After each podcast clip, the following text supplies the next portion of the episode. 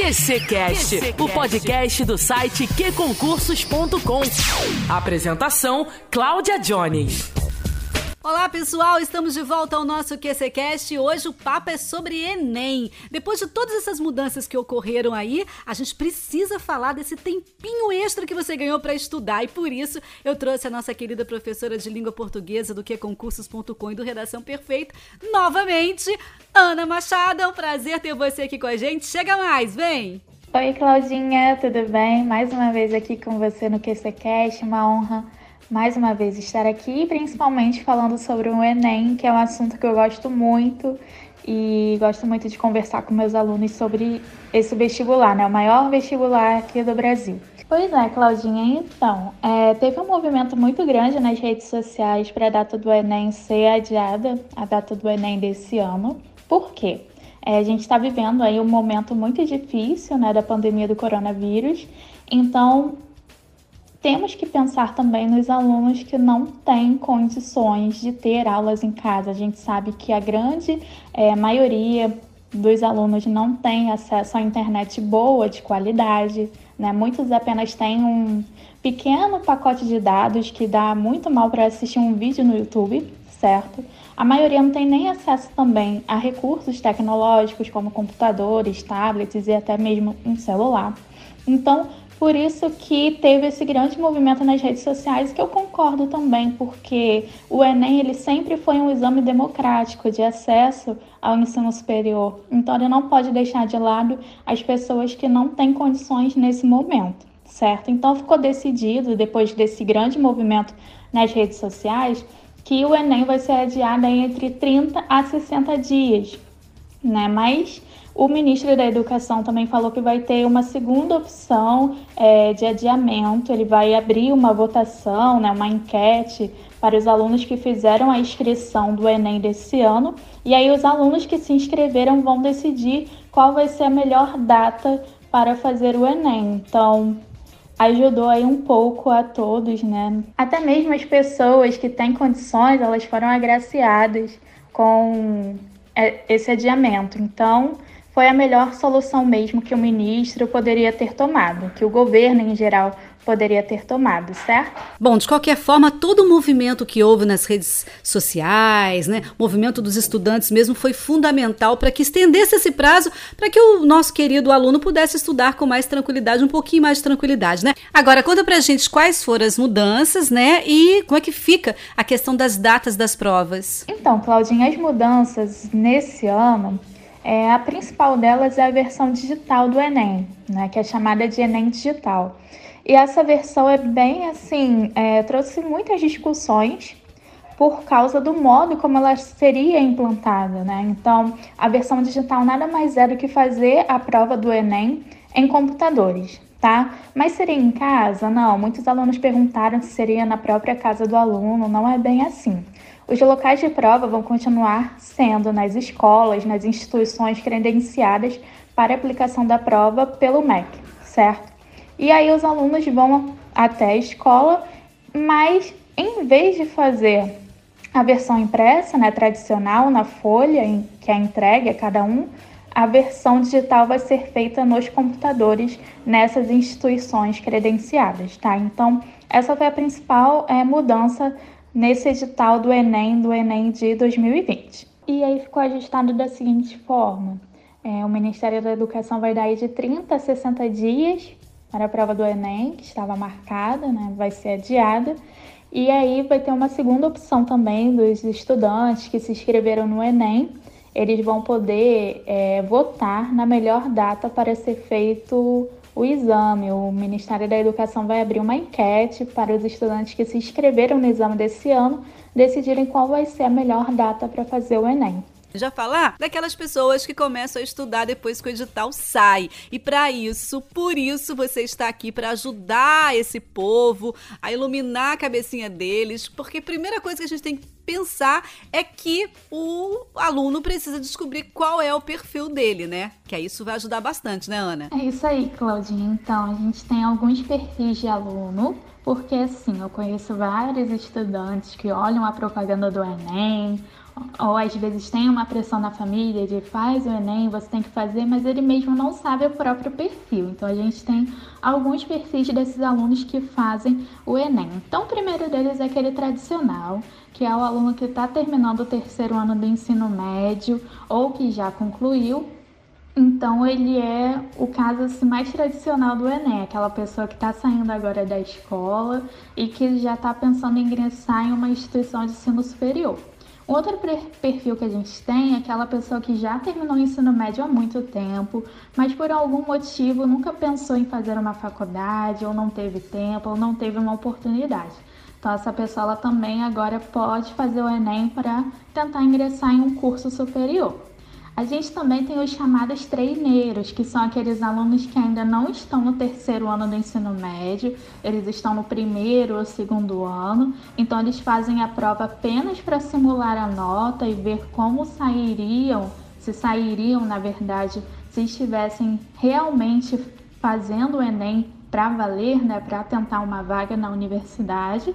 Então os treineiros também podem fazer a prova, mas o resultado deles só vai sair depois dos outros alunos, certo? Porque eles não podem é, participar dos programas de acesso. Então são esses três casos assim de perfis que, de alunos que fazem o Enem. E a gente também tem um outro muito comum que a gente aqui trabalhando no que concursos, a gente vê casos de alunos que já estão é, em um cargo público de nível médio, mas desejam trocar para um cargo público de nível superior. Então essas pessoas elas também fazem o Enem para conseguir uma vaga na universidade e assim futuramente tentar fazer um concurso de cargo superior. E o Enem ele tem alguns programas de acesso. A gente tem o SISU, que é voltado para o ingresso das instituições de ensino superior públicas.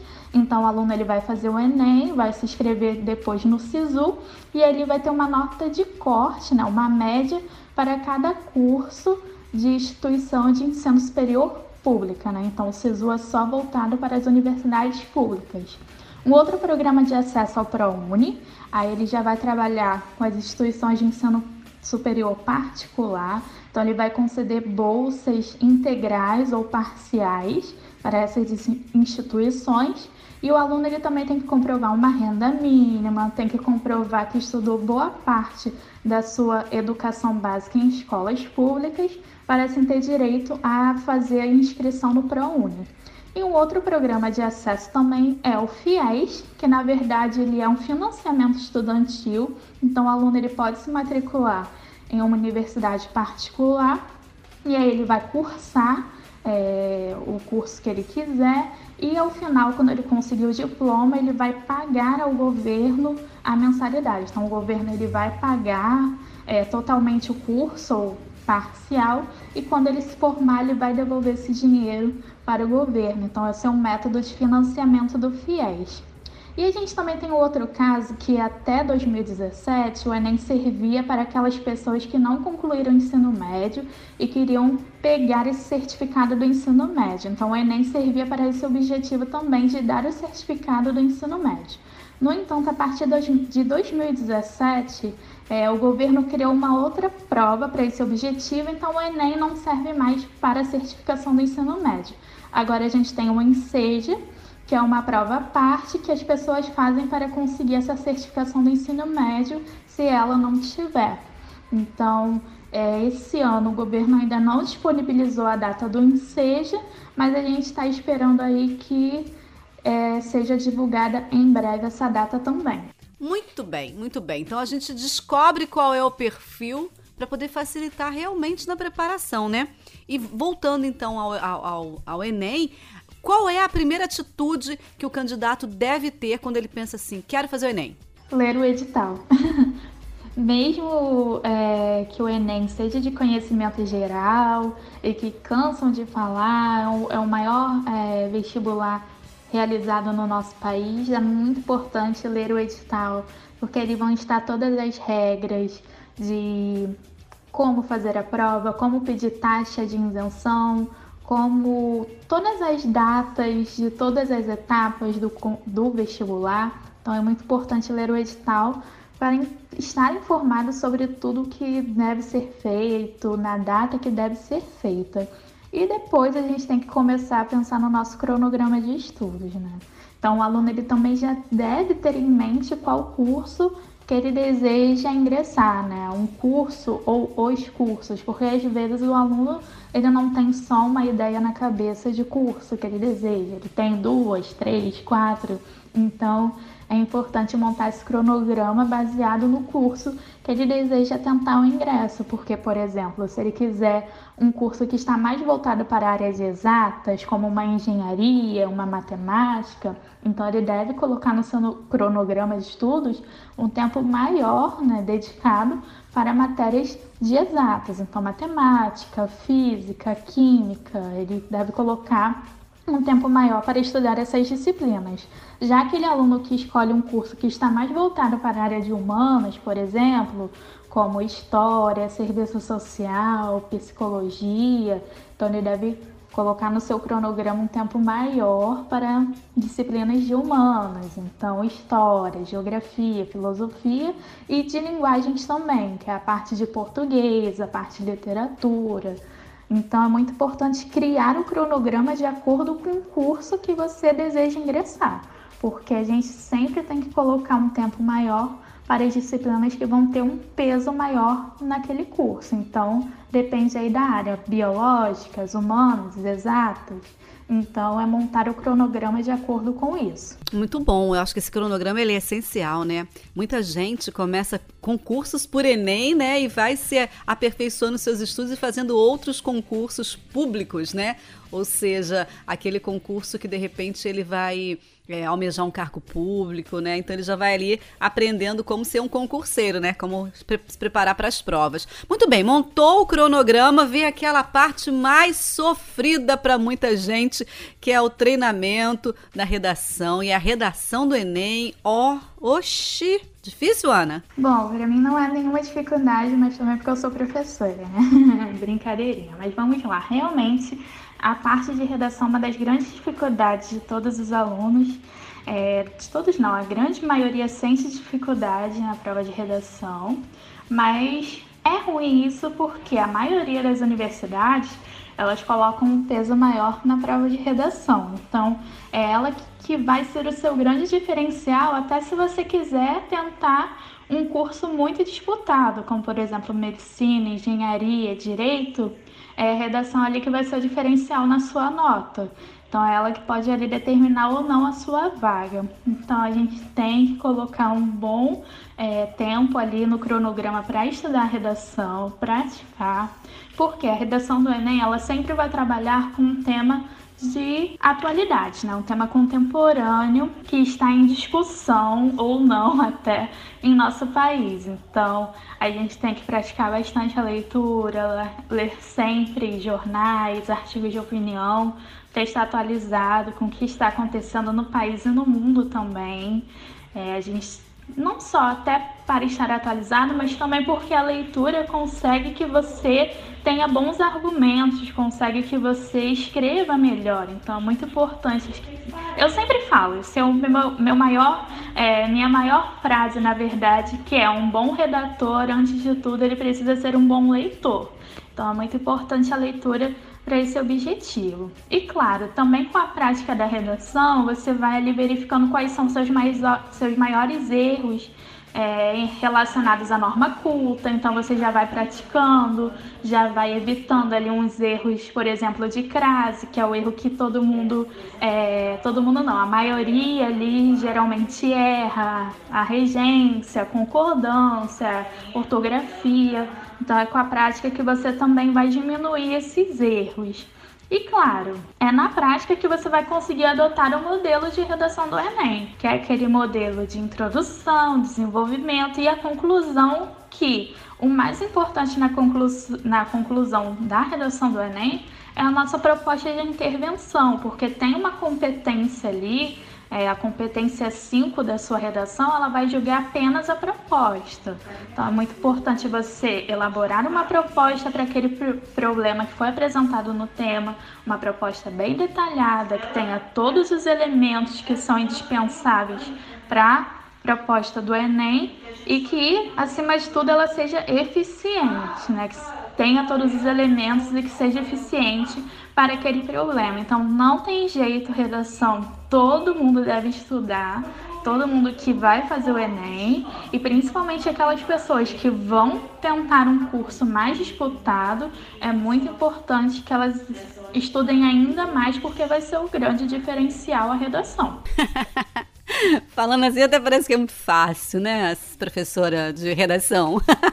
não, mas tá certo, tá certo. E é isso, tem que treinar, gente, não adianta. Agora, redação pro Enem vai ser um tema que a gente vem bater aqui no, no nosso podcast só em redação. Ok, se preparar pela redação, mas você falou no treinamento, tem que praticar. Tem que praticar. E aí, como é que fica a questão da parte de conhecimentos gerais, a parte objetiva? Como é que fica? Então, a parte objetiva, o aluno tem que montar o cronograma de acordo com teoria e prática. Então, na parte da teoria, ele vai estudar, como o próprio nome diz, a teoria, né, de cada disciplina que tem um peso ali no curso que ele deseja ingressar. Então, a teoria ele pode fazer por meio de videoaulas, por meio de livros, apostilas sobre as disciplinas que ele está estudando. Então, na teoria, ele pode fazer resumos depois que ele assistir uma videoaula, ou então ler uma apostila, ele pode também fazer um mapa mental. E o legal é que a gente disponibilizou recentemente um e-book sobre mapas mentais, né? Então, quem puder dar uma olhada lá, que também é muito importante para a galera que está estudando o Enem, o mapa mental é assim, uma ótima é, ferramenta para quem está estudando a parte de teoria e para quem também vai fazer a revisão, que também é uma outra etapa muito importante. Então, a teoria é isso: assistir aulas, é, ler apostilas, ler livros sobre as disciplinas e montar resumos, mapas mentais, esquemas, tópicos para fixar bastante essa teoria. Já a parte de prática, o aluno ele pode fazer como? Estudando pelas questões anteriores das edições anteriores do Enem. Então, é ali que ele vai identificar como o Enem trabalha cada questão, por exemplo, as questões de português. Elas não trabalham muito com a parte gramatical, elas trabalham muito mais com a interpretação de texto. Na verdade, a prova inteira do Enem é uma prova de interpretação de texto. Até aquelas é, questões que são das disciplinas de exatas, por exemplo, matemática, física, química, elas também trabalham com a interpretação de gráficos, com a interpretação de dados estatísticos. Então, é muito importante também trabalhar a interpretação do texto. E voltando, é com a prática, né, aperfeiçoando ali é, as questões anteriores. Então, vai lá no QC, a gente tem todas as questões das edições anteriores, inclusive as questões PPL, né, que são aquelas provas do Enem que são aplicadas para aqueles jovens que estão é, cumprindo, cumprindo medidas socioeducativas, né, ou pessoas que estão nas prisões. Então, o Enem também é disponibilizado nessas áreas. Então, Estudem também pela versão do Enem PPL e a gente tem lá no que concursos, então é muito bom praticar através das questões anteriores. Então, estude as questões, faça, crie cadernos com as questões que você errou, que é muito importante para quando você for revisar, você ver onde você errou e tentar acertar, certo? Então, é, com a revisão, que é a terceira etapa, então a primeira a gente tem a teoria, a segunda a prática, a terceira a revisão, a revisão do conteúdo que você já fixou ali um pouco, né? Durante a teoria, durante a prática. Então a revisão você vai reler os mapas mentais que você fez, os resumos que você fez, você vai olhar os cadernos que você criou, as questões que você errou e que agora você tende a acertar, não é? Então, é assim que você vai conseguir se preparar bem para a prova objetiva. Nossa, até eu fiquei cansada aqui, é muita coisa, Ana, meu Deus do céu. Mas olha só, estamos no mês de maio de 2020. Até a prova em outubro são cinco meses. Dá tempo para isso tudo. Estuda a teoria toda de todas as disciplinas, faz o resumo, o mapa mental e um monte de coisa, essa parafernália toda. Depois faz as questões. Ou você acha melhor fazer o seguinte, com um tempo escasso, ir direto às questões, teve dúvida, vai à teoria. Hã?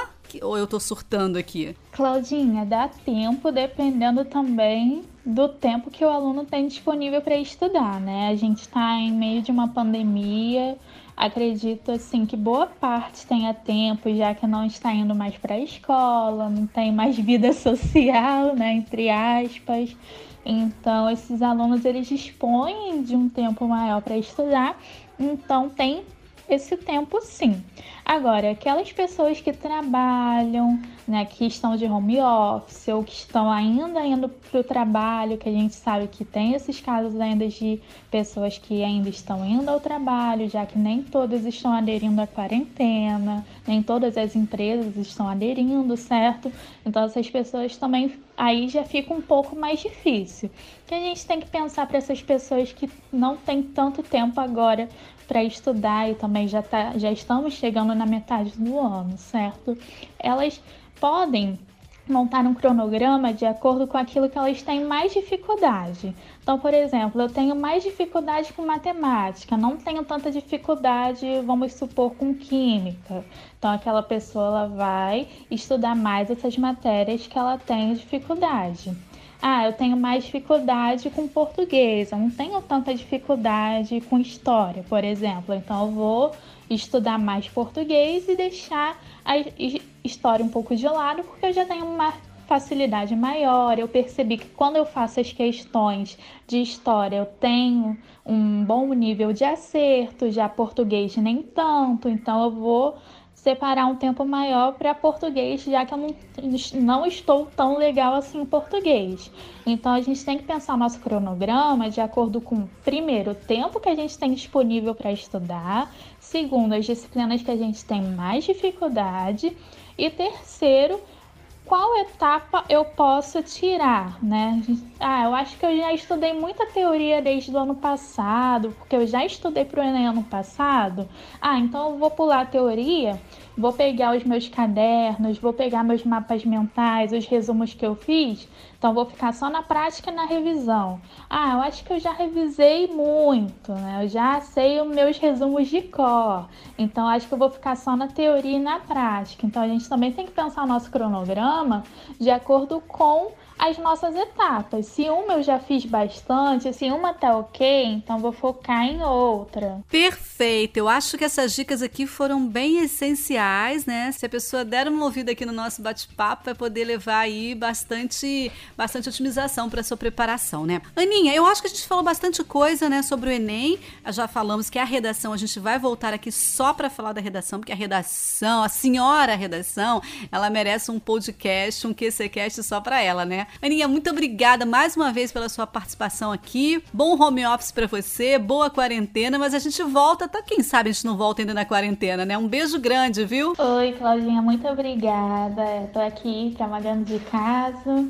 e sempre tentando levar o melhor conteúdo para vocês aí no, no QC e agora aqui também no QC Cast, que eu gosto muito de participar. Muito obrigada pelos convites que você sempre me concede aí para participar do que quer que eu gosto tanto. E é isso, pessoal. Se puder, fiquem em casa. A gente sabe que nem todas as pessoas têm como ficar em casa por N motivos, mas se você puder, fique em casa para a gente diminuir esse índice tão triste que está ocorrendo hoje no nosso país, tá certo? Então é isso. Desejo a você que vai fazer o Enem que consiga estudar direitinho, que foque em tudo aquilo que a gente falou aqui agora e que consiga alcançar e almejar o curso que você tanto deseja, viu? E vamos aí torcer para que se o Enem ocorrer esse ano que ocorra tudo certo, mas se não ocorrer que ano que vem ele ocorra aí numa boa direitinho para a gente conseguir aí alcançar cada vez mais pessoas com nível superior. Obrigada, Claudinha, mais uma vez pelo convite. Ah, a gente volta com ela, é sempre bom falar com a Ana Machado aqui. Bom, e você que está em casa, se cuida, se possível, só, só saia de casa em extrema necessidade, se possível, fique em casa mesmo. As coisas andam bem complicadas, mas essa tempestade vai passar. Então aproveita enquanto a gente está nessa tempestade para poder encontrar oportunidades de se aperfeiçoar como pessoa, como estudante, né? Vamos lá então, vamos continuar porque a gente está aqui trabalhando por você. Um beijo grande e até o próximo episódio, hein? Redes sociais, app de relacionamento, filmes e séries. Sem foco, nunca mais. Que concursos. Estude quando, onde e como quiser. Tudo do seu jeito. Naquela viagem, no escurinho e até no bloco. Que concursos. E aí, mais show? Disponível para Android e iOS.